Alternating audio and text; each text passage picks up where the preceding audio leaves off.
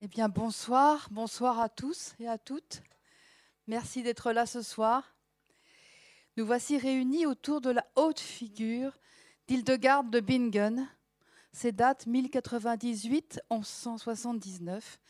C'était une moniale bénédictine rhénane du XIIe siècle qui a beaucoup à dire à notre siècle, malgré plus de huit siècles qui nous séparent.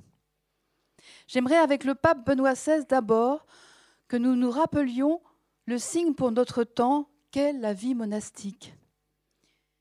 Puis nous regarderons quelques images ensemble et enfin nous envisagerons son actualité au travers, non pas de la musique, parce que ce soir nous ne pourrons pas l'entendre, mais je vous recommande le groupe Sequentia, disque d'or, mais euh, à travers des textes euh, de médecine, des textes ayant trait à la nature, qui seront lus grâce au talent donc, de Jennifer, de la comédie française, et au grand talent de Laurence Moulinier-Bourgui, euh, qui est donc professeur et qui a consacré sa thèse à Hildegarde il y a un certain nombre d'années, et qui ses travaux sont le fruit, je crois, d'une longue cohabitation avec Hildegarde.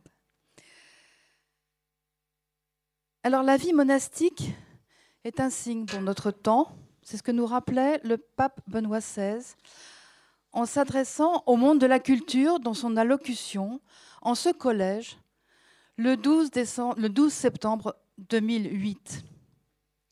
Il rappelait que la vie monastique est aux origines de la théologie occidentale et des racines de la culture européenne. Ceux qui ont fondé le Collège des Bernardins, ces moines étaient à la recherche de Dieu. Des choses secondaires, ils voulaient passer aux réalités essentielles, à ce qui seul est vraiment important et sûr. On dit que leur être était tendu vers l'eschatologie, nous dit Benoît XVI. Mais cela ne doit pas être compris au sens eschatologique chronologique du terme, comme s'ils vivaient les yeux tournés vers la fin du monde ou vers leur propre mort, mais au sens existentiel. Derrière le provisoire, ils cherchaient le définitif. Il nous faut querere deum, chercher Dieu, disait ici Benoît XVI. Oui, chercheurs de Dieu, nous devons l'être, à l'image de ces moines fondateurs des Bernardins, les frères d'Hildegarde. Or, avec Pascal et suivant de près saint Augustin, nous savons tous que nous ne chercherions pas Dieu s'il ne nous avait déjà trouvés. La vie de sainte Hildegarde se déroule tout entière à l'ombre de la lumière divine, comme elle l'écrit à son secrétaire, Guibert de Jean-Blou. Contemporaine et correspondante de Bernard de Clairvaux, Saint-Bernard, elle est née en 1098 en Rhénanie et elle est morte à l'âge très avancé pour son époque de 81 ans.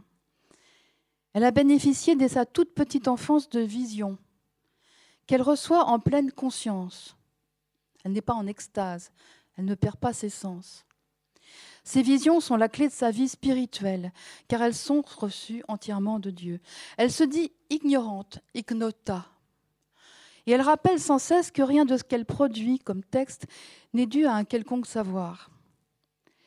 Ce n'est quand même pas le moindre des paradoxes que le pape Benoît XVI l'ait fait docteur de l'Église en 2012, l'année de sa canonisation. Son siècle, le XIIe siècle, est celui des grandes réformes de l'Église, de la seconde croisade, mais aussi de l'apparition dans les pays rénants de ce que l'on nomme l'hérésie cathare. Elle va la combattre en sa vieillesse par la prédication. Oui, mesdames, vous entendez bien, la prédication d'une femme au XIIe siècle. C'est aussi le siècle de l'amour courtois, le siècle de la femme. Et la plus éminente d'entre elles est la Vierge Marie. Notre-Dame, dont, le culte est promu par Saint Bernard. Alors, en quelques dates, je vérifie que ça marche bien, parce qu'il y a un PowerPoint qui fonctionne. En quelques dates, nous pouvons retracer la vie de Sainte Hildegarde en suivant les lieux où elle a vécu et dont le périmètre est assez étroit. À l'âge de 8 ans, elle entre au reclusoire, reclusoire où l'on est recluse, dépendant du monastère du Dizzy Bodenberg. Elle reçoit la direction et l'enseignement de Jutta, Jutta de Sponheim. Elle y est initiée au chant des psaumes, à la lectio divina, à la connaissance de la pharmacopée, comme toute moniale de son temps. Saint Bernard, qui considère Hildegarde comme une lampe pour l'Église, fait reconnaître l'authenticité de ses visions par le pape Eugène III. Elle va fonder deux nouveaux monastères en des lieux qu'elle dit désertiques. Ça, c'est un lieu commun de la vie monastique. Suivront l'écriture de, de compositions musicales, comme la symphonie de l'harmonie des révélations célestes. Et puis elle composera aussi le livre des mérites de la vie. Je ne parle pas latin par simplicité, mais je crois qu'on va l'entendre. Et la Physica, donc livre de, de scientifique, avant de se lancer dans une série de prédications entre 1158 et 1170. Alors vous rajoutez deux ans, vous avez euh, son âge. Donc prédication en public en latin, à la demande des archevêques de Mayence, Würzburg, Bamberg, Trèves, Metz et Cologne. Elle écrit le livre des œuvres divines. Et lorsqu'elle est âgée de 76 ans, le moine Gottfried entame la rédaction de sa vie, de sa vita, sans doute sous son regard vigilant, parce que son regard était vigilant. En 1177, son couvent de Saint-Rupert est frappé d'interdit. Si je vous cite cet événement, c'est que c'est important.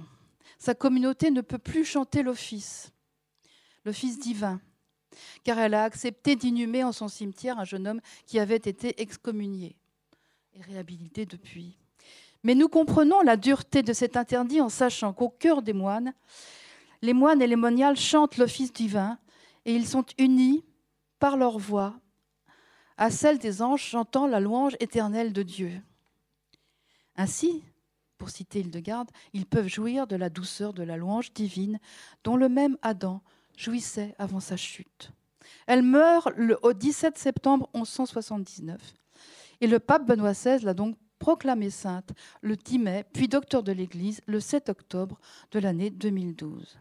C'est une décision à la fois tardive, pas moins de trois procédures de canonisation ont échoué depuis huit siècles, mais prophétique puisque Hildegarde est toujours très actuelle. Dans sa préoccupation de considérer l'être humain comme un tout, corps et esprit, mettant l'homme au centre de la création dont il a la gérance. Venons-en à la part des images. Quelques portraits d'Hildegarde sont placés sous les images de ses visions, comme ici. Avec, euh, elle est en compagnie du moine Volmar, dans une enluminure qui est une copie d'enluminure originale du Skivias. Et on, trouve aussi, donc comme ici, de ses portraits dans les incipits de ses œuvres. L'enluminure ne s'est pas ici attaché au trait de cette femme éminente, mais il nous en offre un portrait d'auteur. Venu de l'Antiquité, ce mot, ce motif, car c'est un motif, est une sorte de lieu commun iconographique et il est présent dès le VIe siècle. Le personnage représenté ainsi est assis. Il professe. C'est une sorte de lieu commun iconographique, car aussi bien qu'il s'agisse des évangélistes, des pères de l'Église, d'autres auteurs qui font autorité, l'auteur assis transmet un message d'origine céleste. Hildegarde est donc ici assise, elle tient des tablettes pour écrire, et le feu de l'Esprit Saint est entré en sa demeure et vient lui saisir le chef. Le fond est d'or pour dire l'omniprésence divine. Hildegarde est ici à son tour, en ses visions, une autorité même ces ouvrages scientifiques, dont Laurence Moulinier va nous régaler, sont le fruit de ses visions. Je vous dirais qu'à la fin du Moyen Âge, après trois siècles après Hildegarde, son œuvre médicale fait autorité à l'égal de celle d'Albert le Grand dans les pays rénants. Ils ne cesseront d'ailleurs de faire autorité dans les pays rénants, d'où nous vient cette reviviscence d'Hildegarde. Si elle étonne par la profusion de ses écrits, elle n'est quand même pas la seule moniale de son, siècle à bénéficier de visions. Par exemple, en pays, toujours en pays rénant, et sa, contemporaine Elisabeth de Schonau. Elle n'est pas non plus la seule abbesse qui est écrit et dirigée des manuscrits enluminés ou euh, avec des images. Et je pense à, celle que l'on nomme Erad de Landsberg ou de Hohenburg, qui est morte en 1185, donc sa contemporaine, et qui est l'auteur de l'Ortus Deliciarum ou de l'Ortus Deliciarum, le Jardin des délices, euh, qui est donc cette Erad a aussi composé des poèmes et de la musique. Euh, c'était donc l'abbesse du Mont Saint-Odile, fort connue, hélas, à cause d'un accident qui avait entaché ce lieu. Alors entrons dans son œuvre du Scivias et regardons un peu en détail une enluminure. Donc c'est une visionnaire qui tire toute sa science de Dieu. Le Seigneur lui offre des visions, mais aussi la possibilité de déchiffrer ces visions, donc de comprendre les subtilités des œuvres de la création. Dieu Tout-Puissant a manifesté ses œuvres merveilleuses dans une multiplicité de signes, dit-elle, dans son livre des, euh, œuvres divines. Outre le Scivias. Donc, elle a écrit beaucoup de livres à partir de ses visions. Tous ces livres sont à partir de ses visions. Le Scivias, c'est Sache les voies de Dieu. Donc, regardons cette enluminure correspondant à la deuxième vision qu'elle nous offre au chapitre 1 du Scivias.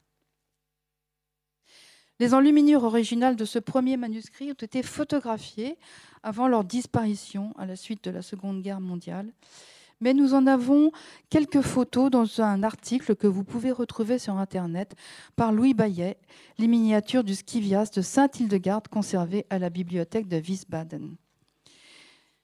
Cette deuxième vision mise en image nous montre comment le Verbe de Dieu crée, recrée et sauve l'homme déchu. Plusieurs cercles semblent flotter sur un fond brillant, argenté, où l'on distingue deux mouvements, l'un descendant depuis l'encadrement du haut, qui se prolonge par une sorte de doigt argenté vers une toute petite tête qui émerge d'un limon rouge. Le centre de l'image est occupé par une très large bande noire, et au sein de laquelle on voit un cercle qui contient six petits cercles alignés sur trois registres. En bas de l'image jaillit un être doré et rayonnant, et le regard ne peut que remonter vers un homme tout nu, tout rouge, qui se dresse au sein de la bande obscure. Un quatrième personnage sortant de l'obscurité hume une fleur blanche. Mais qui sont-ils? Alors, remontons, remontons en haut de l'image. Dans la partie supérieure, nous voyons ce que je nommerais un globule, formé d'une partie circulaire de feu rayonnant qui porte en son centre un cercle radiant de lumière bleu ciel. Le sens de cette vision, de cette enluminure, nous est donné par une autre enluminure du Scivias, qui représente la Trinité. Hildegarde a reçu quatre visions de la Trinité qu'elle a rapportées et fait illustrer dans le Scivias. Voici en image la deuxième version, la deuxième vision au chapitre 2. Un jeune homme est inscrit dans un premier cercle doré, qui est lui-même inscrit dans un second cercle argenté, le tout s'enlevant sur un fond d'azur. Ce cercle rouge et or, brillant et suave, désigne l'Esprit Saint. Le cercle d'argent, c'est la lumière du Père. Et la figure humaine, vous n'êtes pas étonné d'apprendre que c'est le Verbe incarné. Dans cette vision trinitaire, le Père englobe tout, conformément à l'enseignement de l'Église. Et la vision du chapitre 1 de cette deuxième vision, qui est à gauche, présente la même disposition des couleurs de la théophanie. Disque bleu, le Verbe, situé au centre d'un cercle or, image du souffle. Alentour, le fond argent désigne le feu lumineux du Père.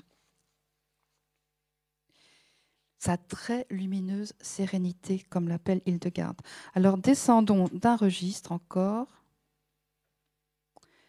au centre, dans une coulée noire qui traverse toute l'image, la séparant en deux sur le fond argenté, nous voyons un cercle noir qui porte donc ces six petits cercles avec des images mémorielles de ce que l'on nomme l'hexaméron, l'hexaméron, les six jours de la création. Les six jours de la création du monde que nous pouvons lire dans la Bible en Genèse 1, 1 à 27. De haut en bas, on peut lire. Pour ceux qui sont familiers des images médiévales, on peut même facilement lire. Fiat lux, Les anges furent créés, quand Dieu dit Fiat Lux, c'est l'œuvre du premier jour. Elle occupe le premier médaillon supérieur à gauche. En face, le firmament qui sépare les eaux d'en haut et les eaux d'en bas, deuxième jour. Descendons d'un registre à gauche, avec la séparation de l'humide et du sec, la terre verdoie, troisième jour. Deuxième registre à droite, les deux grands luminaires et les étoiles sont fixés au firmament, quatrième jour. Dernier registre en bas, les animaux des eaux et les oiseaux du ciel sont créés. Ils reçoivent la parole de Dieu. Soyez féconds et multipliez. Cinquième jour. Au sixième jour, la terre produit des êtres vivants. Tout en bas, nous voyons une petite tête humaine. Mais qui est-ce? Il émerge d'un limon rouge. C'est Adama, la terre rouge, Adam. Le grand doigt d'argent qui se détache du cercle d'or qui traverse la création pour fondre sur Adam. C'est le Père qui modèle l'homme du limon de la terre et l'insuffle. C'est un vivant. Genèse 2, 6. Mais les ténèbres règnent et vous savez pourquoi.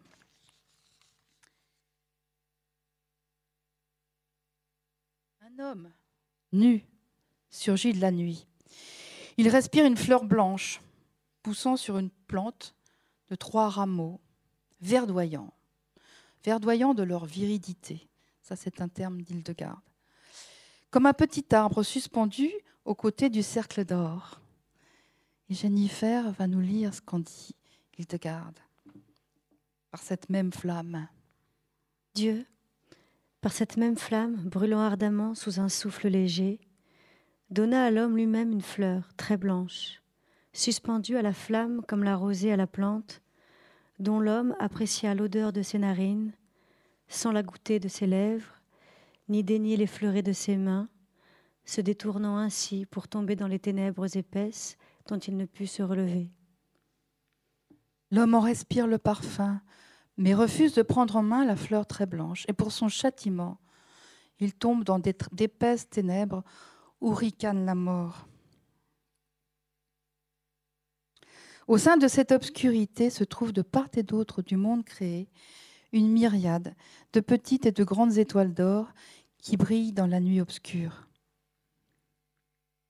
Mais ces ténèbres dans cette air augmentèrent, en s'étendant de plus en plus.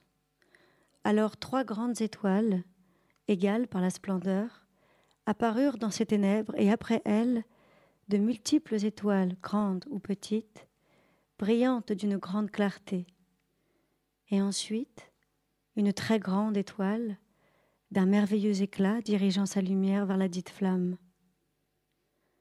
Une très grande étoile apparut, resplendissant d'une merveilleuse, clarté et dirigeant ses rayons vers la dite flamme. C'est Jean-Baptiste, le premier des prophètes, illustre parmi les illustres par la fidélité et la beauté de son œuvre et par ses merveilles, annonçant le Verbe véritable, le Fils de Dieu. Ces étoiles vétérotestamentaires et celles du prodrome Jean-Baptiste ne sont encore que des astres de la nuit. Mais regardons encore toute la partie centrale de notre image. Elle est occupée par ces trois grands cercles, l'hexaméron et les quatre figures humaines. Il s'agit bien de descente, de la descente et du dépouillement de la kénose du Verbe que saint Paul proclame dans l'hymne aux Philippiens Philippiens 2, 6, 7.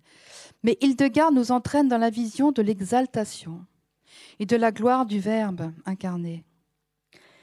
Mais sur la terre apparut aussi une lueur semblable à l'aurore, à laquelle une flamme, plus éclatante, fut infusée d'une manière merveilleuse, sans être toutefois séparée du dit feu lucide. Mais une plus grande vertu fut communiquée à cette lueur d'aurore. Cette aurore, c'est la Vierge Marie.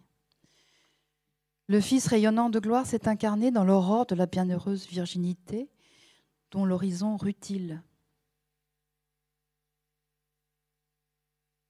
Il surgit avec l'aube de la résurrection. Il monte vers une si haute gloire qu'il rayonne, dit Hildegarde, magnifiquement, dans la plénitude et l'abondance et dans la joie. La plénitude, l'abondance, la joie. Voilà son message. Que celui qui voit avec des yeux vigilants et qui entend de ses oreilles attentives embrasse avec amour le sens de ces paroles mystiques émanant de moi, qui suis la vie, dit Dieu à Hildegarde. Alors en troisième partie de ce petit exposé introductif, cette actualité d'Île-de-Garde, cette actualité d'une Île-de-Garde qui nous parle toujours, nous la retrouvons dans des œuvres d'art. Si nous sommes rassemblés, si nombreux autour d'Île-de-Garde, c'est que nous l'aimons. Et elle parle à des artistes contemporains qui créent encore à l'ombre de la lumière divine. Ce qui est d'ailleurs quasiment la traduction de Salel. Pour les biblistes, Salel, c'est l'artisan que Dieu va désigner pour faire le décor du temple. Salel rempli de sagesse, d'intelligence, de savoir. Exode 31. Salel, mot à mot, à l'ombre de Dieu. Je pense que tous les artistes sont à l'ombre de Dieu. Et je vous invite à goûter à présent deux œuvres contemporaines. L'une, l'hostie et l'univers, qui était exposé ici au Collège des Bernardins, dans la sacristie, qui est l'œuvre de Vincent, de Vincent Fournier, un artiste suisse, et donc qui avait exposé ici dans l'exposition Traces et témoignages. Alors, Vincent Fournier m'a écrit pour nous ce soir ses intentions, et je ne peux que lui donner la parole. Cette image de l'hostie et l'univers, je l'ai réalisée dans un ermitage à la montagne.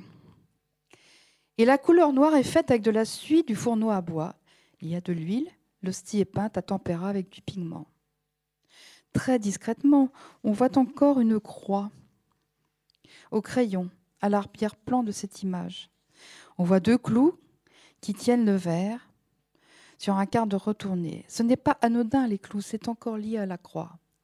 On a un peu tout le Moyen Âge, dit toujours Vincent Fournier, ici. L'hostie, l'univers, la croix, le carré, le cercle, le centre, l'huile, la lumière et les ténèbres, les ténèbres. Mais au centre, il y a le Christ.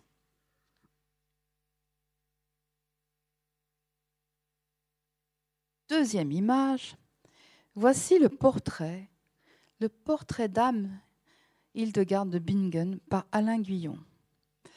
Portrait d'âme, portrait de Dame Hildegarde. Alors cet artiste l'a fait en méditant sur la vie et l'œuvre d'Hildegarde, en écoutant sa musique. Avec des feuilles de cuivre doré, un collage d'un papier aux motifs floraux, des quadrilobes peints à la main au pinceau, avec de la poudre de marbre blanc teintée au pigment rouge de Prusse, des tampons indiens, de la poudre d'or, dont un motif floral. Alain Guyot nous dit Certains des chants qu'elle a composés m'ont amené, lors de méditation, à ce silence intérieur, profond et infini qui nous laisse hors du temps. Lorsque nous atteignons ce silence intérieur, nous ressentons non seulement une sérénité infinie, mais aussi une sensation d'espace infini dont nous faisons partie intégrante. Comme si la barrière physique de notre enveloppe charnelle n'existait plus. Nous sommes là et maintenant. Nous sommes dans la vérité de l'instant. À présent, nous allons entendre toujours la voix d'Hildegarde avec donc la, vision et les écrits de Laurence Moulinier qui va nous les commenter. Dans ses écrits visionnaires, Hildegarde célèbre la beauté, la bonté de la création, grandiose théophanie, au centre de laquelle l'être humain est placé pour son bonheur, pour sa joie, pour sa jubilation. Et pour dire cette plénitude, Hildegarde nous offre le terme de viridité. Viriditas, dont la racine vir se réfère à la force, vir, l'homme, la force virile. Mais la viridité qui évoque aussi la couleur verte est celle de la nature qui au printemps reverdit. La viridité, c'est la couleur de la germination. La viridité, c'est la force de vie qui se répand sur la terre. Germination d'une création nouvelle offerte par le Seigneur en un accomplissement qui conduit l'homme vers le bonheur de la Jérusalem céleste. Car rien ne peut éteindre la lumière du paradis, dit-il de garde. Donc de multiples échos peuvent être trouvés à l'œuvre d'Hildegarde, dont nous allons entendre quelques-uns grâce à Laurence Moulinier-Brougy.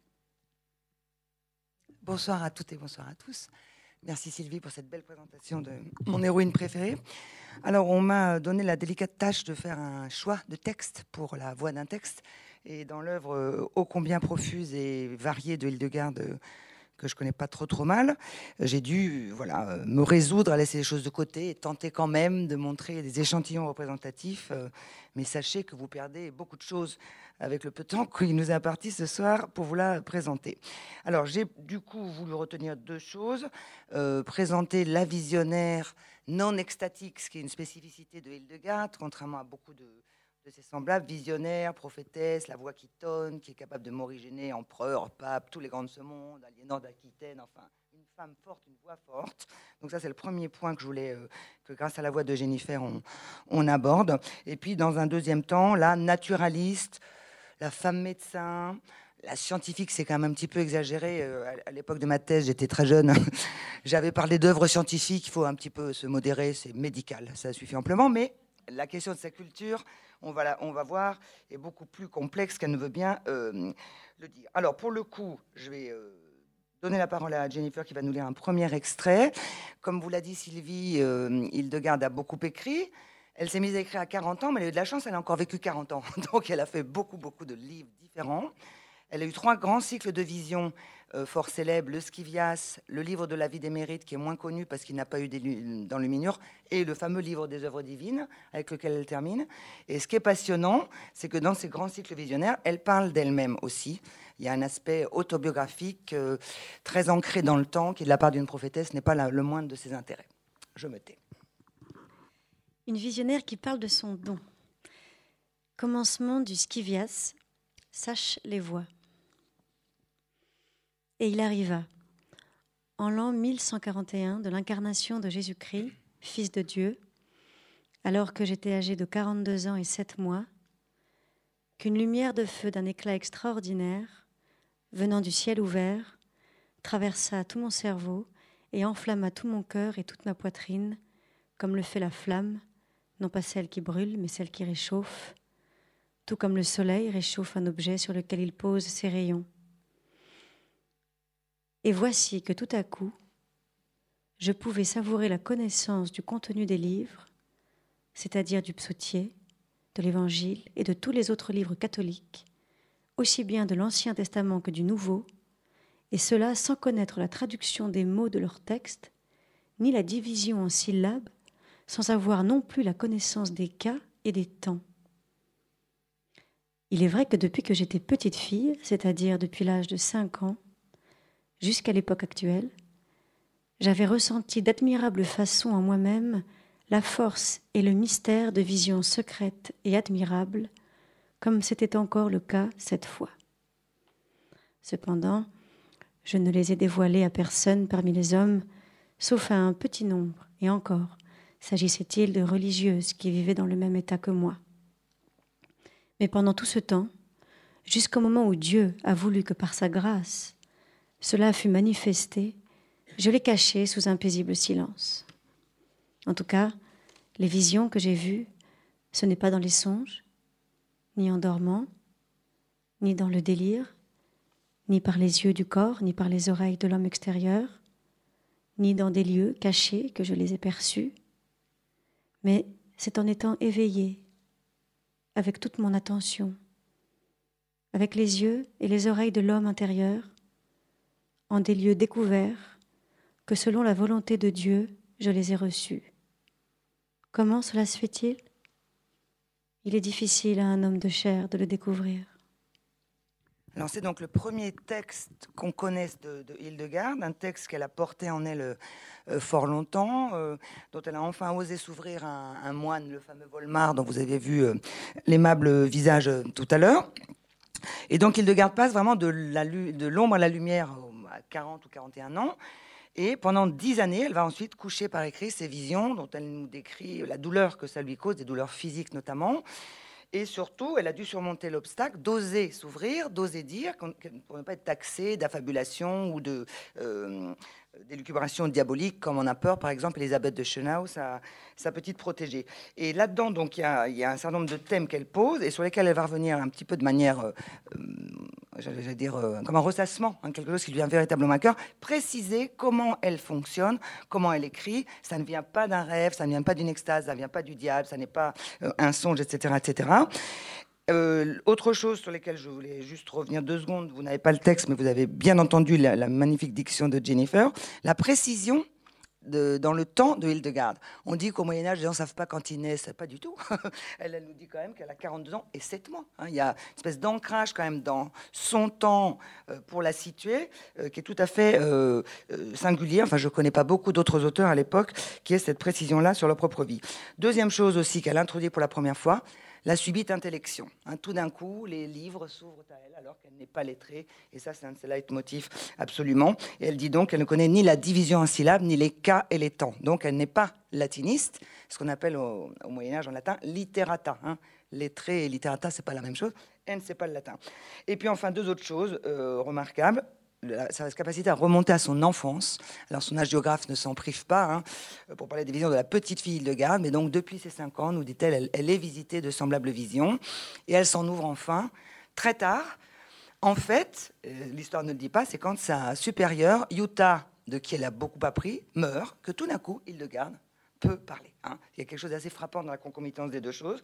Et quand elle dit sauf un petit, sauf un petit nombre, et encore s'agissait-il de religieuses, elle ment un peu. C'est surtout à Volmar, un homme, qu'elle s'ouvre.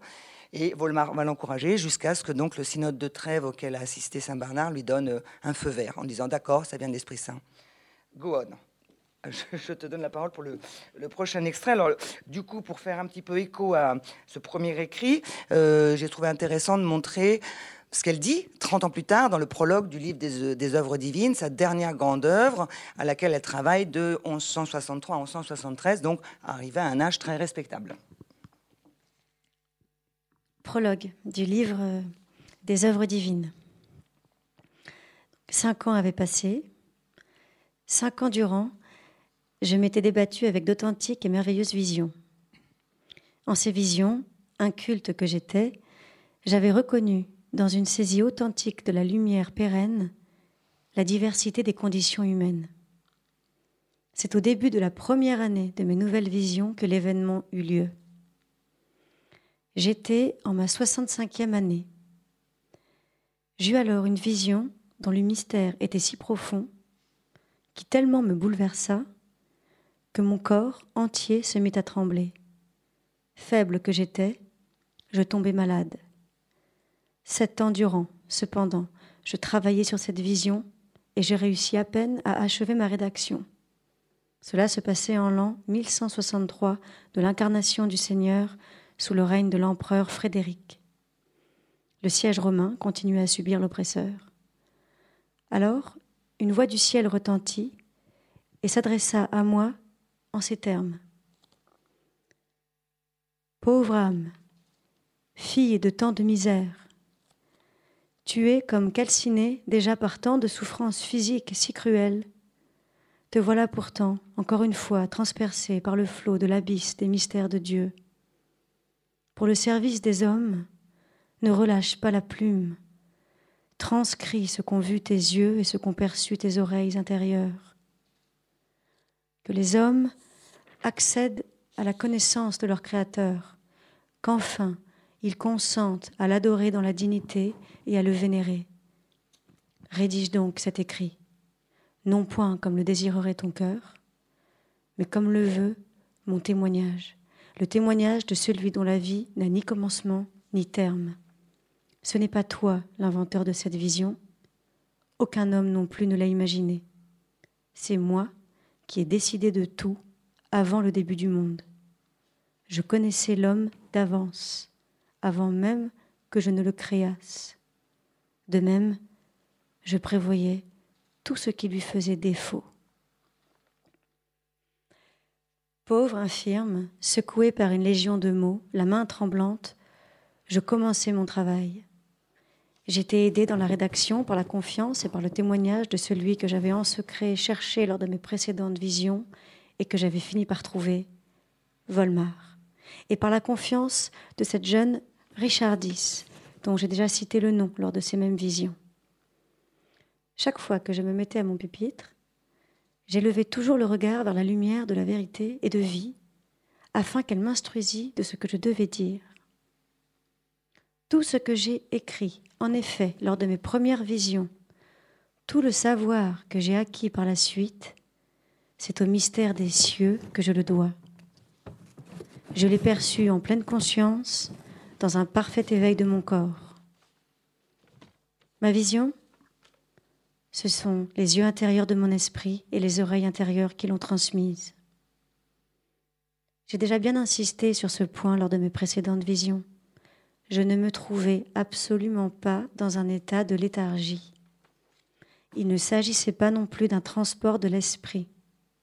Je ne transcrivais rien que je n'eusse emprunté en témoignage d'authenticité à l'univers des perceptions de l'homme. Exclusivement, j'exposais ce que m'offraient les secrets du ciel. C'est alors que je réentendis la voix qui, du ciel, m'instruisait, et elle disait Écris ce que je te dis. Donc, dans euh, ce nouveau prologue, hein, puisqu'elle tient à côté ses livres de vision de prologue. Euh, en fait sa vie et si tu enlèves dans le temps, a quelque chose d'assez remarquable, c'est l'allusion à la situation politique. Barberousse euh, reçoit des lettres euh, non amènes de Hildegarde, hein, qu'elle aimerait bien euh, ramener à la raison. C'est une époque où Alexandre III a dû fuir, Rome, une époque où il y a un antipape, Victor IV, et Hildegarde est très très concernée, bien sûr, par le parti anti-impérial. Donc là, il y a une allusion à cela qui est assez intéressante. Alors, le thème qu'elle remodèle, qu'elle remet en scène un peu inlassablement, c'est donc cette inculture, tout en nous faisant comprendre qu'elle n'arrête pas de produire. Hein. Quand elle dit cinq années durant, je m'étais débattue avec d'authentiques et merveilleuses comme l'a dit Sylvie tout à l'heure, elle ne veut pas de voir quoi que ce soit à savoir humain, donc dès qu'elle écrit quelque chose, elle dit que c'est Dieu qui l'a envoyé. Et même le début de ses lettres, euh, il y a quelque chose qui fonctionne presque comme une espèce de, sésame ou de carte de visite, c'est in vera visione vidi. Dans une vraie vision, j'ai vu, et ta, Après, elle peut raconter euh, absolument tout ce que le correspondant souhaite entendre ou lire. C'est vraiment son personnage. Hein. c'est le, euh, la persona, selon le, vocabulaire latin, dans lequel elle veut se camper. Et à chaque fois, vous le voyez, elle tient à rappeler la durée hein, de l'épreuve quasiment physique la mise par écrit de ces différentes visions, avec une alternance donc de faiblesse et de recouvrement des forces sur lesquelles j'insiste pas, vous l'aurez bien euh, euh, compris. Elle introduit aussi un thème intéressant, les oreilles intérieures, l'homme intérieur, l'œil intérieur. Ce n'est pas les sens, ce ne sont pas pardon, les sens normaux euh, qui l'instruisent, hein, qui seraient trompeurs, mais c'est donc l'homme intérieur qui reçoit le témoignage de Dieu. Et là, elle se pose comme un instrument. Si le mot n'était pas si à la mode, je dirais passeur ou passeuse, mais il est un peu galvaudé. Elle est l'instrument de Dieu. Euh, il lui dit bien, ce n'est pas toi l'inventeur de ce qui va être écrit. Hein. C'est moi qui ai trouvé euh, euh, le contenu et c'est toi qui vas le rédiger. Alors évidemment, quand elle dit la main tremblante, je commençais mon travail, là c'est intéressant aussi. L'image que Sylvie a montrée tout à l'heure nous montrait Hildegarde avec des tablettes de cire et un moine à côté qui assurait la copie sur parchemin, en l'occurrence Volmar. Il est probable que Hildegard, effectivement, ait eu recours à ces fameuses tablettes de cire qui fonctionnaient comme les ardoises euh, actuelles. Euh, mais c'est en tout cas pas elle qui met par écrit définitivement, bien évidemment, les visions qu'elle euh, reçoit. Et puis, deuxième chose aussi tout à fait singulière dans ce, beau texte, elle nomme enfin hein, et Volmar et Richardis. Alors Richardis, c'est une jeune nonne euh, d'une haute famille, elle aussi, qui apparaît sur des miniatures également, mais on ne la verra peut-être pas aujourd'hui, qui a été véritablement la, la, protégée, la très chère amie de Hildegarde, et elle va causer le plus grand chagrin de sa vie, Hildegarde, puisque Richardis étant d'une famille puissante, son frère, qui est archevêque de Brême, l'a fait nommer abbesse à Bassum, dans le nord de, euh, de l'Allemagne. Donc Richardis va quitter Hildegarde et Hildegarde a des lettres euh, déchirantes à ce sujet, enfin, euh, tempêtant, essayant d'implorer le frère de retenir cet ordre et elle n'est apaisée que quand la jeune Richardis, hélas, meurt et que du coup, elle fait la paix avec elle-même. Voilà, c'est une amitié extrêmement forte, extrêmement importante, qui lui a donné confiance, présence, etc.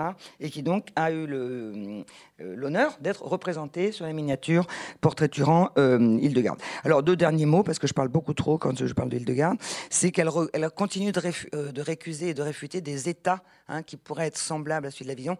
Là, ce qui est intéressant, c'est qu'elle parle de la léthargie, et Hildegarde a une petite culture médicale, comme on va le voir. Voilà, et puis elle refuse aussi toute idée de hum, transport de l'esprit et d'extase, c'est-à-dire sortir d'elle-même. Elle ne sort pas d'elle-même, elle est parfaitement consciente.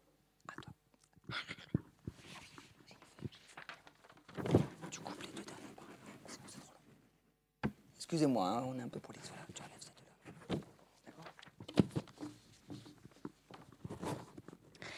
Lettre à son dernier secrétaire, Guibert de Jean Blou.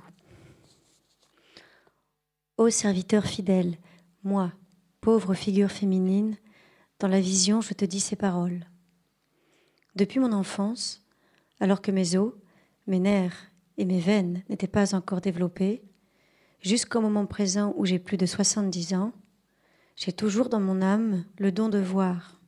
Dans la vision, mon esprit, comme Dieu le veut, s'élève dans les hauteurs célestes selon différents courants. Il se dilate parmi les peuples divers, quelque éloigné que ce soit leur pays.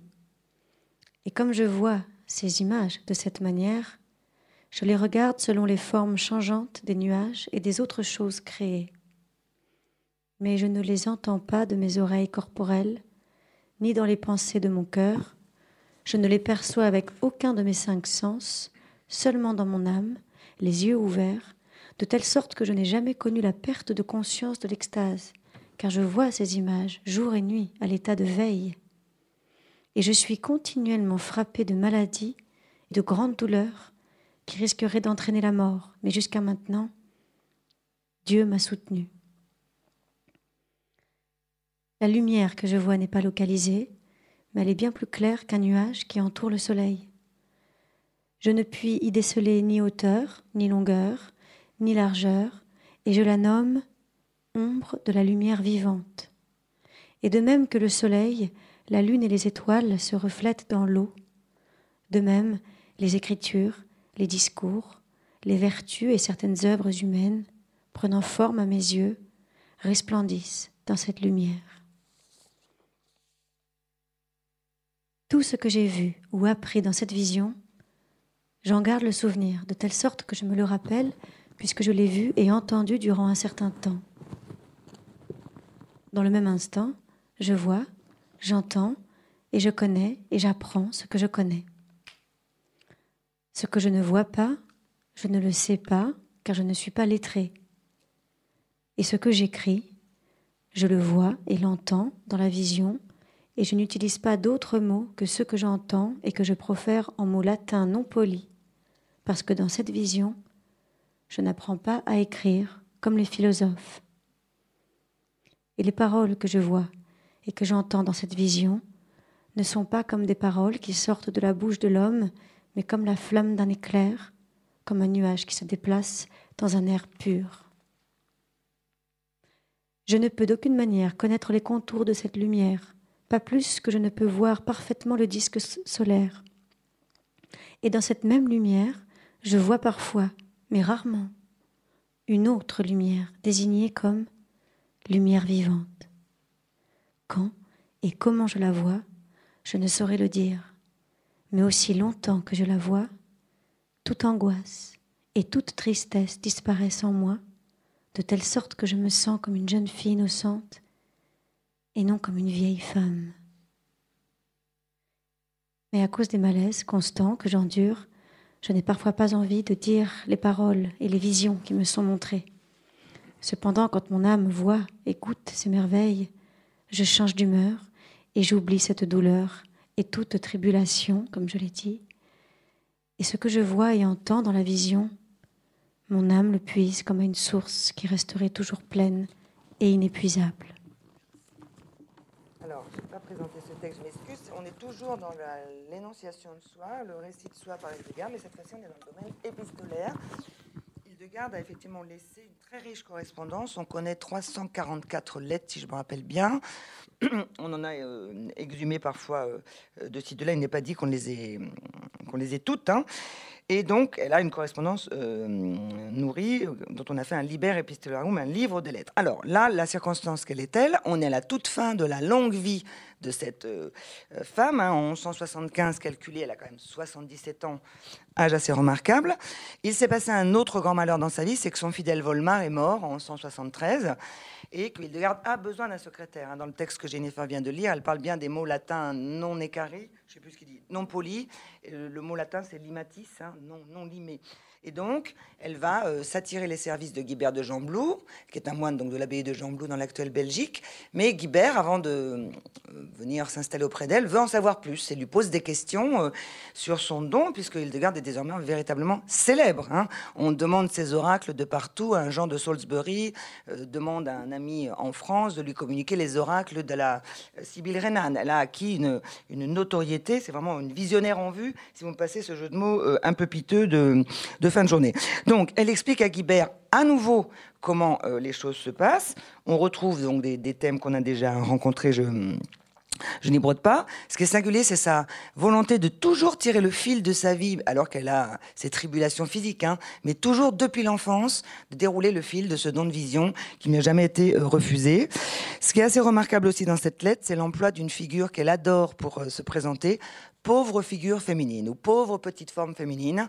C'est sans doute une formule qu'elle a empruntée à Jean Scott Origène, hein, pour cette, femme qui est censée n'avoir pas lu. On, débusque beaucoup de lectures petit à petit, et ça, ça doit venir de là. Et c'est une manière, si vous voulez, de, capter la bienveillance hein, du, lecteur. Euh, comme elle se fait plus modeste euh, que tout le monde.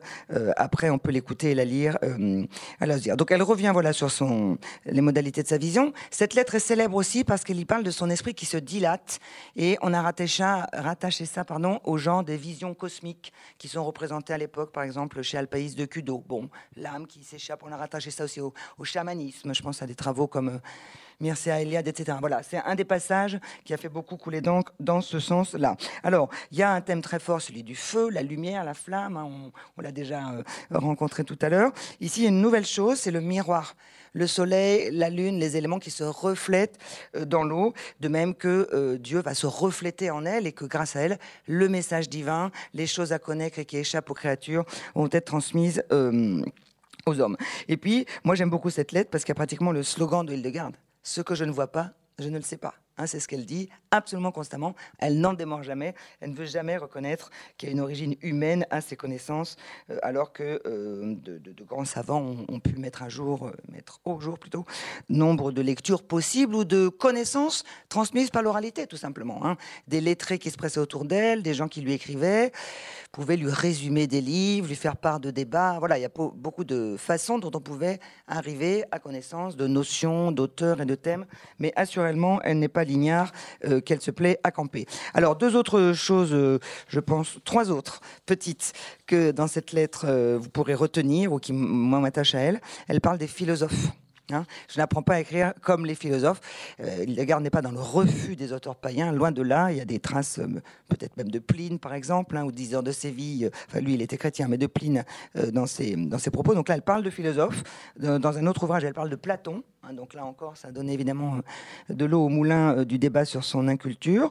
Et puis, il y a cette chose tout à fait touchante. Toute angoisse et toute tristesse disparaissent de telle sorte que je me sens comme une jeune fille innocente et non comme une vieille femme. C'est plus frappant en latin, c'est puella, la jeune fille, et la vetula, hein, qui est ce personnage euh, dénigré, négatif, considéré peut-être comme un peu maléfique et desséché. Et là, elle renaît. Hein. c'est la vision à la fois comme moyen d'apprentissage et la vision comme cure de jouvence que Hildegard ici nous, nous présente. Et puis enfin, la dernière chose qu'elle livre, c'est qu'elle est un peu cyclotimique. Hein. Euh, je change d'humeur, euh, j'ai parfois pas envie de dire les paroles. Effectivement, il y a dans la vie de Hildegard, c'est pas moi qui l'ai dit, hein, rassurez-vous, un usage un peu diplomatique de la maladie. Euh, si on refuse d'accéder à son désir, pof, elle est frappée de cécité, elle salite. Hein, quand elle veut fonder un des deux monastères dont a parlé Sylvie Bettemont, c'est ça ce qui se passe. Elle salite, aveugle.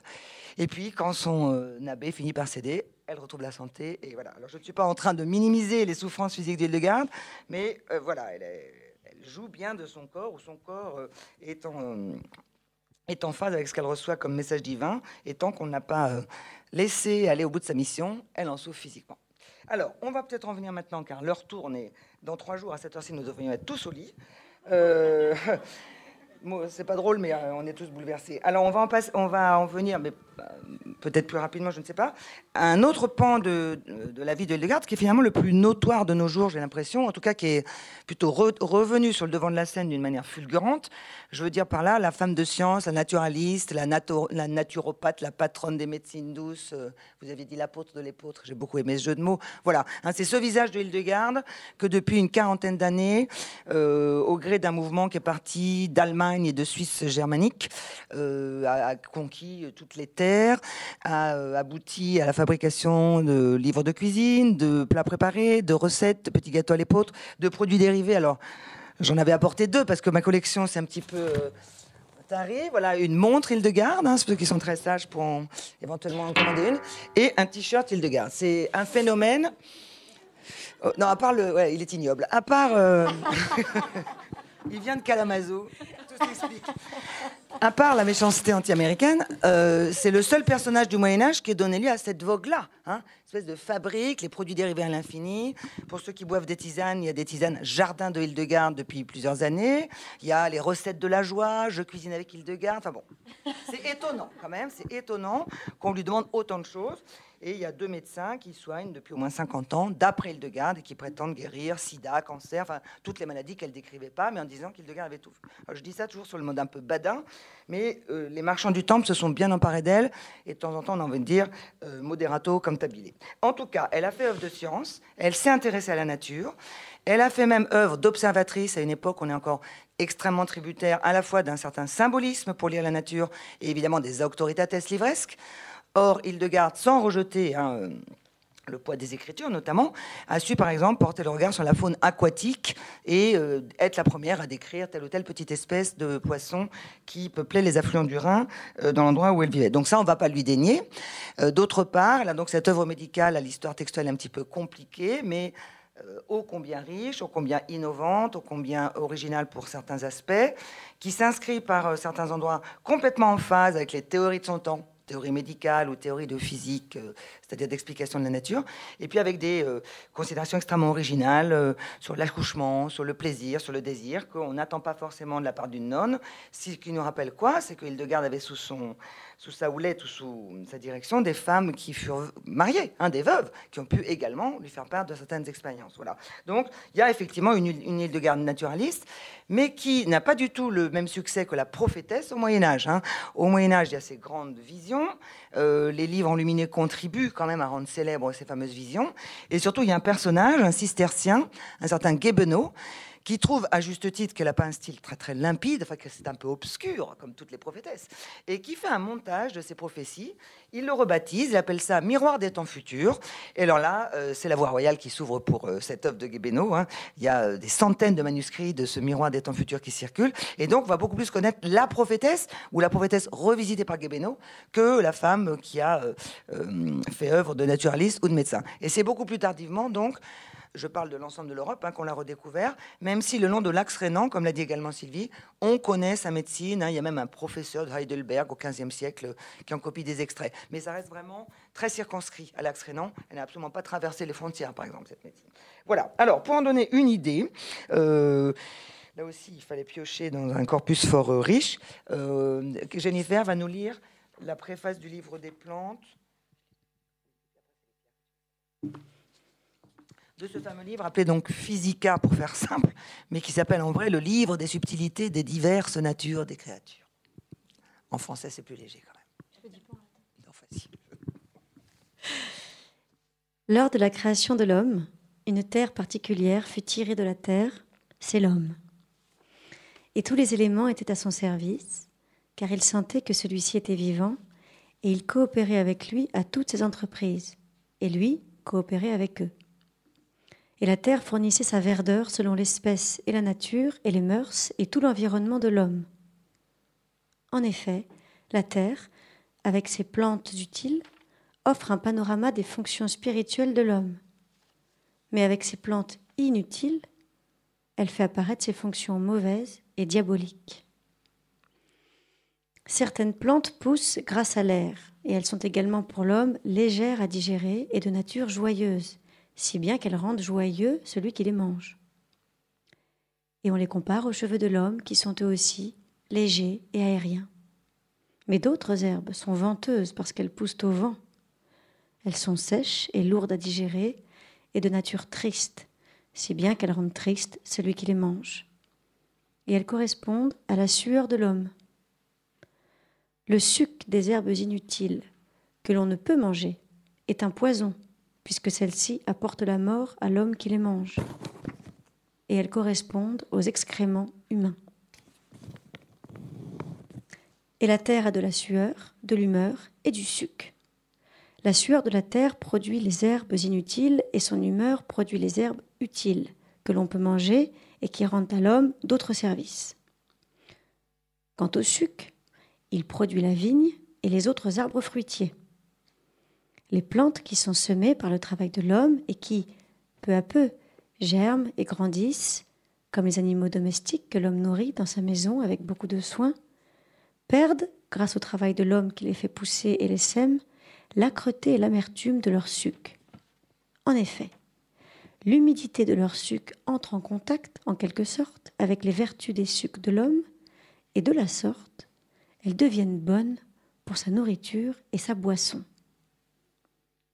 Les herbes qui poussent simplement quand leurs graines sont tombées, sans travail de l'homme, et qui poussent brusquement et à la hâte, comme des bêtes sauvages, ne sont pas bonnes pour la nourriture de l'homme. Car l'homme, quand il se nourrit en buvant du lait, puis en mangeant, le fait de façon régulière, ce qui ne se produit pas dans le cas de ces herbes. Cependant, certaines d'entre elles, utilisées en médecine, apaisent chez les hommes les humeurs mauvaises maladive. Toute herbe est soit chaude, soit froide, et se développe comme telle. En effet, la chaleur des herbes représente l'âme, et le froid représente le corps. En elles, suivant leur nature, se développe tantôt l'une, tantôt l'autre, selon qu'elles regorgent de chaleur ou de froid. Si toutes les herbes étaient chaudes et si aucune n'était froide, elles feraient du mal à ceux qui les utilisent. Si elles étaient toutes froides et si aucune n'était chaude, elles feraient également du tort aux hommes, car les chaudes feraient obstacle au froid de l'homme et les froides à sa chaleur. Et certaines herbes possèdent en elles la vertu des arômes les plus puissants, l'âpreté des arômes les plus amers. Si elles apaisent la plupart des maux, c'est que ceux-ci sont produits par les esprits mauvais et qu'elles les ont en horreur. Mais il y a aussi des herbes qui contiennent en elles, pour ainsi dire, l'écume des événements, et dans lesquelles des hommes abusés tentent de trouver leur fortune. Celles-ci, le diable les aime et se mêle à elles. Alors, c'est un texte inaugural, donc c'est le texte par lequel on entre dans le livre des subtilités des créatures euh, diverses natures des créatures, puisque le livre des plantes ouvre euh, cet ouvrage. Alors, médical, très certainement, qui participe à la fois de l'encyclopédie, de l'hexaméron aussi, puisqu'il reprend en fait euh, le crée selon des catégories en suivant plus ou moins l'œuvre des séjours, euh, et qui ressemble aussi à une pharmacopée, puisqu'elle elle y décrit toutes les natures qu'elle peut connaître et recenser, et elle donne ensuite leur utilité ou non pour la médecine. En général, alors on trouve toujours une, puisque à ses yeux, la création n'a pas pu être faite en vain. Et donc, c'est ce qu'elle dit ici. Hein. Certaines d'entre elles, utilisées en médecine, apêchent chez les hommes les humeurs mauvaises et maladives. Donc ça, c'est vraiment un, texte important, puisque c'est par lui qu'on entre dans cette fameuse euh, physica. Il y a deux autres choses ici qui ont fait que j'ai euh, retenu ce texte, j'ai voulu vous le soumettre. D'abord, l'analogie entre microcosme et macrocosme, si on ne savait pas ce que c'est, là, on l'a sous les yeux. Hein, euh, les cheveux de l'homme sont comme des herbes.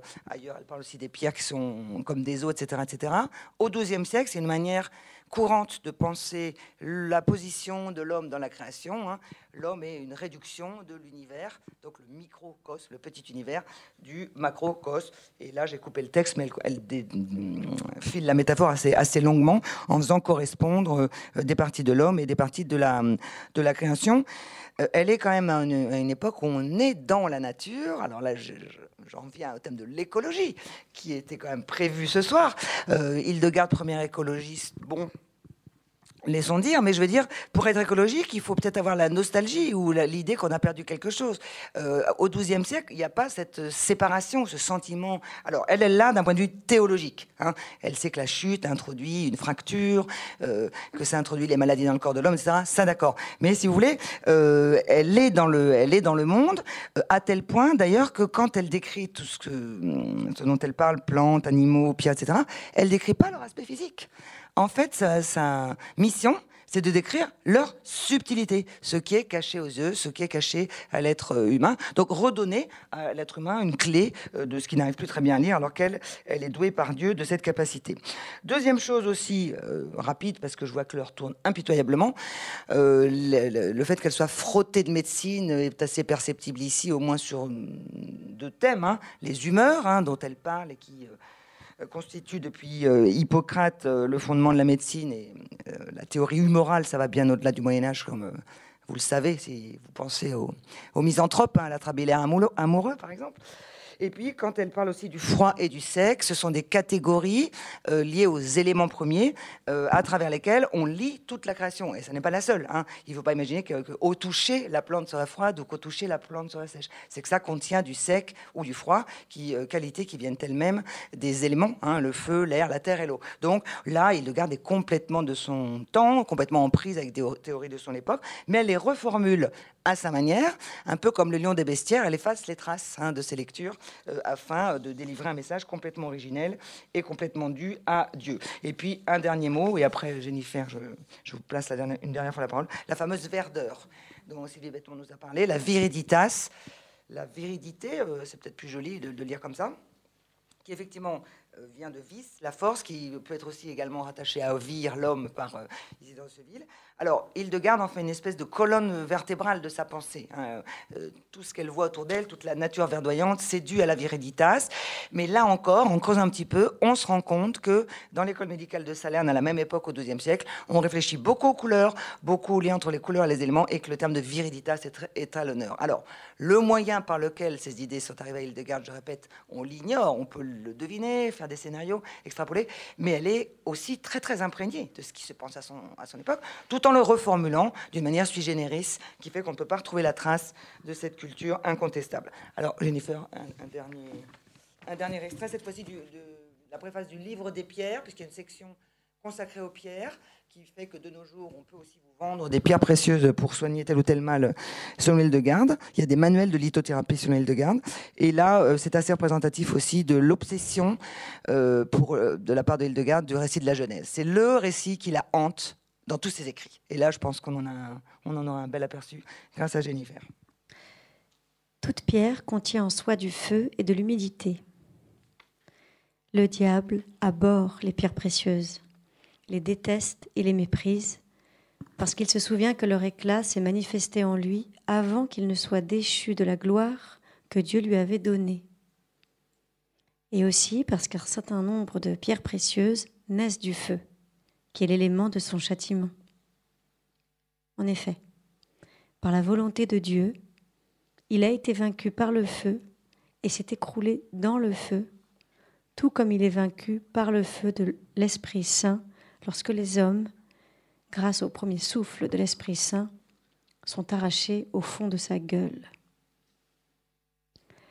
C'est en Orient, dans des pays où l'ardeur du soleil est très vive, que naissent les gemmes et les pierres précieuses.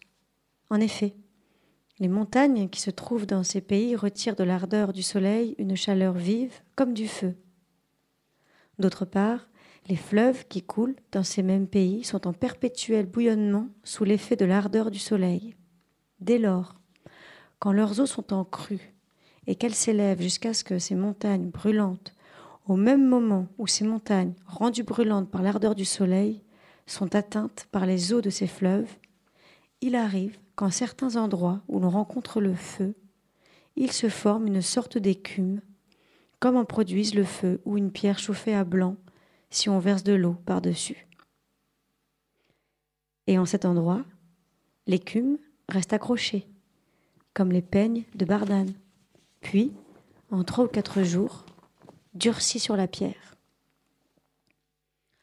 Une fois que la crue des eaux a cessé, c'est-à-dire que les eaux sont retournées dans leur lit, ces masses d'écume qui, en certains endroits, se sont collées à la montagne, se dessèchent sous l'effet de l'ardeur solaire, et cela de façon différente, suivant les heures du jour et la température de ces heures. Et c'est d'après la température de ces heures du jour qu'elles prennent coloration et vertu. Devenues, en se desséchant et en durcissant, pierres précieuses. Elles se détachent, comme des écailles, des nombreux endroits où elles sont accrochées et tombent dans le sable. Puis, lorsque de nouveau les fleuves sont en crue, leurs eaux entraînent un grand nombre de ces pierres et les emportent vers d'autres pays où les hommes peuvent ensuite les découvrir. Quant aux montagnes dont j'ai parlé plus haut, lorsqu'elles donnent naissance à toutes ces énormes pierres précieuses, elles brillent comme la lumière du jour. C'est ainsi que naissent les pierres précieuses, à partir d'eau et de feu. C'est pourquoi elles contiennent à la fois du feu et de l'humidité. Alors, autre euh, échantillon de sa pensée euh, naturaliste plutôt que euh, scientifique, sa capacité à donc revisiter des idées de l'époque, hein, cette théorie élémentale, quand elle parle de feu et d'humidité, bon ben, elle, remodèle, elle reformule des choses euh, sur lesquelles d'autres s'accordent, mais de tout autre terme. Euh, elle introduit ici le diable. Hein. Effectivement, euh, il le garde, voilà, pense toute sa vie, la création, la chute. Elle, elle, fait du diable un personnage de son drame liturgique qu'hélas on ne peut pas non plus vous faire entendre ce soir, euh, l'ordre des vertus, ordo virtutum, le jeu des vertus plutôt, où le diable est le seul qui ne chante pas. Hein. il a perdu la voix mélodieuse, euh, par sa faute. Bref, donc ici il y a le diable dans la création, et en fait elle donne une vision de la jeunesse des pierres précieuses comme une espèce de psychomachie que je trouve tout à fait, euh, tout à fait forte. alors autre chose qui est intéressante à, mes yeux dans ce, livre des pierres, c'est que les pierres, la, pardon, l'apparition des pierres n'est pas racontée dans la Genèse. Et donc, elle, elle imagine hein, que les pierres sont apparues en même temps que la terre et que c'est la crue des eaux qui les a euh, révélées. Euh, donc elle, comble un peu un manque, en tout cas euh, un silence. Il me semble qu'après, c'est Thomas de Quentin-Pré au XIIIe siècle qui va en, en, parler, mais les encyclopédistes du temps d'Île-de-Garde passe absolument euh, la naissance des pierres. Et puis, autre chose enfin qu'on n'avait pas vu encore ensemble, mais qui est un autre fil rouge dans la pensée de Legard, c'est le thème évidemment du paradis et de l'Orient comme terre de bonnes choses. Hein. Et puis le trajet des pierres qui, par dérivation, vont arriver dans nos contrées où les hommes les découvrent, mais elles naissent euh, évidemment beaucoup plus loin. Voilà, alors je vais, étant donné que la clepsydre euh, est devant moi, je la vois, je vais demander à Jennifer si tu peux nous lire le dernier texte. Euh, on, va s'élever à une échelle non plus euh, euh, de naturaliste pierre ou, plante, mais on va parler de la vision du monde une des visions du monde qu'elle garde, et surtout le fait qu'elle a progressé dans sa conception des choses d'une œuvre à l'autre, donc qu'elle s'est instruite ou qu'on l'a instruite. Je n'en dis pas plus. Je perçus à nouveau une voix qui descendait du ciel et qui s'adressait à moi en ces termes. Dieu, pour la gloire de son nom, a créé la composition élémentaire du monde. Il l'a renforcée avec l'aide des vents, il lui a donné la cohérence et la lumière avec l'aide des astres, et il l'a peuplée de toutes les autres créatures. L'homme, il l'a entouré pour le renforcer de tout ce qui existe dans ce monde, et il l'a transpercé du flux d'une grandiose énergie, afin que toute la création, en tout, l'assista. Toute la nature dut ainsi être à la disposition de l'homme, afin qu'avec elle œuvra l'homme, lui qui ne peut, sans elle, ni vivre, ni survivre. C'est ce que te montre la dite vision. Dans la poitrine de la dite apparition se montre une roue, merveilleuse à contempler avec tous ses signes, proche de cette image en forme d'œuf que voici 28 années tu aperçus, comme nous l'avons dit dans les visions précédentes. C'est que la forme du monde existe, impérissable, dans le savoir du vrai amour qu'est Dieu. Éternellement, elle tournoie, merveilleuse pour la nature humaine. Aucun âge ne la consume, aucune nouveauté ne la grandit. Comme Dieu au commencement la créa jusqu'à la fin des temps, elle perdurera. En sa préscience et en son opération, la déité forme tout, à l'instar d'une roue. Elle est insécable. Elle n'a ni commencement ni terme. Personne ne peut l'embrasser. Elle ignore en effet le temps. Comme un cercle enferme en soi tout ce qui en lui est caché, La déité sainte en elle enferme tout, sans restriction. Elle transcende tout.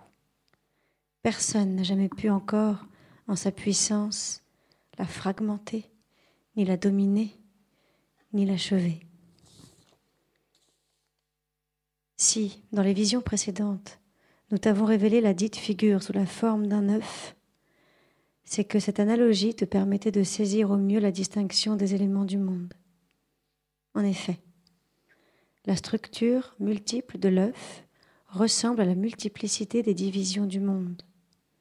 Dans les deux cas, ce sont les éléments différents que l'on distingue.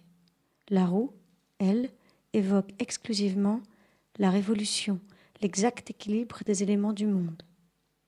Aucune de ces deux images ne représente totalement la forme de ce monde. Tout alentour, il est entier, rond, et il tournoie sur lui-même. Une sphère ronde qui tournoie sur elle-même n'en offre pas moins plus de ressemblance avec la forme du monde. On croyait que la Terre était plate au Moyen Âge, déjà, je pense que ce texte a quelques vertus. Euh, il en a d'autres. Euh, d'abord, il nous met une, nouvelle fois sous les yeux cette euh, interaction entre voir et entendre hein, dans le, les visions de l'île de Garde. C'est toujours une voix qui descend du ciel et qui ensuite décrit tellement précisément quelque chose qu'elle le voit également, une espèce de synchronisation remarquable. Alors, ici, les questions donc, de la composition élémentaire du monde, elle revient jour après jour, hein, selon l'examéron que Sylvia a décrit tout à l'heure, sur ce qui fait le monde. Et ce qui est tout à fait euh, remarquable dans ce texte et en même temps représentatif d'Hildegarde, c'est qu'elle date elle, pardon, elle donne une image, on lui donne une image plutôt nouvelle pour penser le monde, et on donne une date de référence. Hein. Il y a 28 ans, c'est-à-dire pendant le Skivias en 145, tu voyais le monde sous forme d'œuf. Maintenant, c'est une forme de roue. Donc, il y a une progression, si vous voulez, dans sa, dans sa réflexion. Euh, la vision comme mode d'apprentissage elle-même déploie des moyens nouveaux. Et il y a cette formule-là. Hein. Euh, si on t'a montré un œuf il y a 28 ans, c'est que cette analogie te permettait de saisir au mieux la distinction des éléments du monde. Donc ici, la, la dimension pédagogique euh, et la révélation cosmique suprême qui va chercher des moyens différents pour que la, pensée et le message de la nonne progressent, je pense que c'est clairement expliqué ici. Et puis, cette, image de la roue, qui abondent dans les enluminures pour ceux qui auront la chance de, les feuilleter euh, sur Internet ou, dans des livres, c'est également évidemment l'image de Dieu, hein, la force de l'éternité, la vis eternitatis qui est constamment qualifiée de rota dans ses œuvres. Je pense que là aussi, euh, on pouvait le toucher du doigt.